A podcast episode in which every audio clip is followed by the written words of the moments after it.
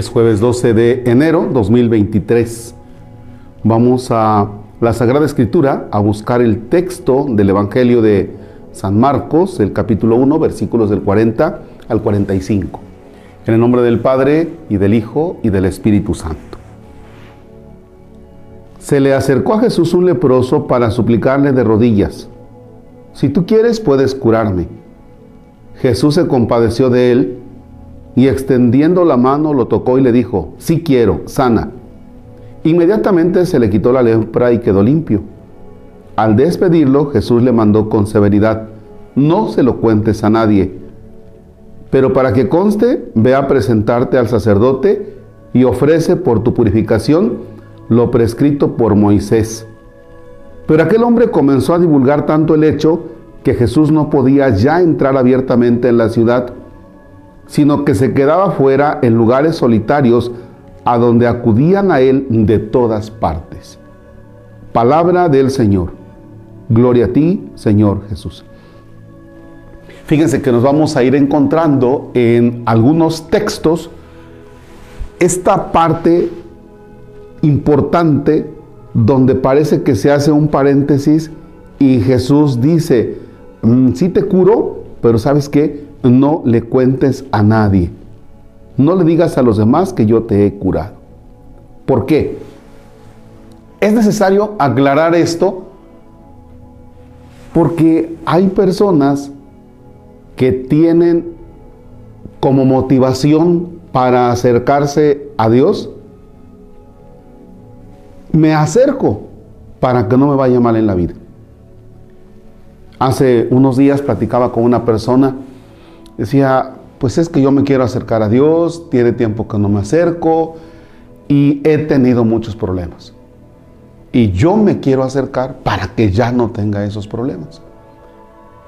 Le hice el siguiente comentario, mira, si te acercas a Dios, no es para que no tengas problemas. Si te acercas a Dios, es para que los problemas tú los veas de diferente manera. Los problemas ahí van a estar, ¿eh? Los vamos a ver de otra manera. Jesús cuando le dice, no se lo cuentes a nadie, es decir, ya te curé, pero no les digas a los demás porque entonces me van a buscar solamente porque descubren en mí alguien que cura, alguien que lo saca de la bronca. Y en el momento en el que Dios no te saque del problema, entonces te vas a desilusionar de Dios, que es lo que pasa muchas veces con las personas que están en la oración. Es que Dios no me oye, es que Dios no me escucha, es que Dios no me hace caso, es que Dios creo, que para Él no cuento. ¿Por qué? Porque se han creado una imagen muy diferente de Dios a lo que Dios mismo quiere. Entonces, ¿para qué es Dios? ¿Para sacarme de broncas? ¿Para que me libre de cosas difíciles? ¿Para qué será Dios? Ah, Dios es aquel que me acompaña en mis broncas de cada día, que me ayuda a mirar las broncas con mucha paz. Ok, está esta enfermedad, pero si yo estoy relacionado con Dios, tengo una amistad con Dios, veré mi enfermedad con mucha paz, con mucha tranquilidad. ¿Ya? ¿Y ya vieron? No por el hecho de que yo esté con Dios, de que siga Dios, de que me relacione con Dios, quiere decir que me voy a ver exento de enfermedades. No.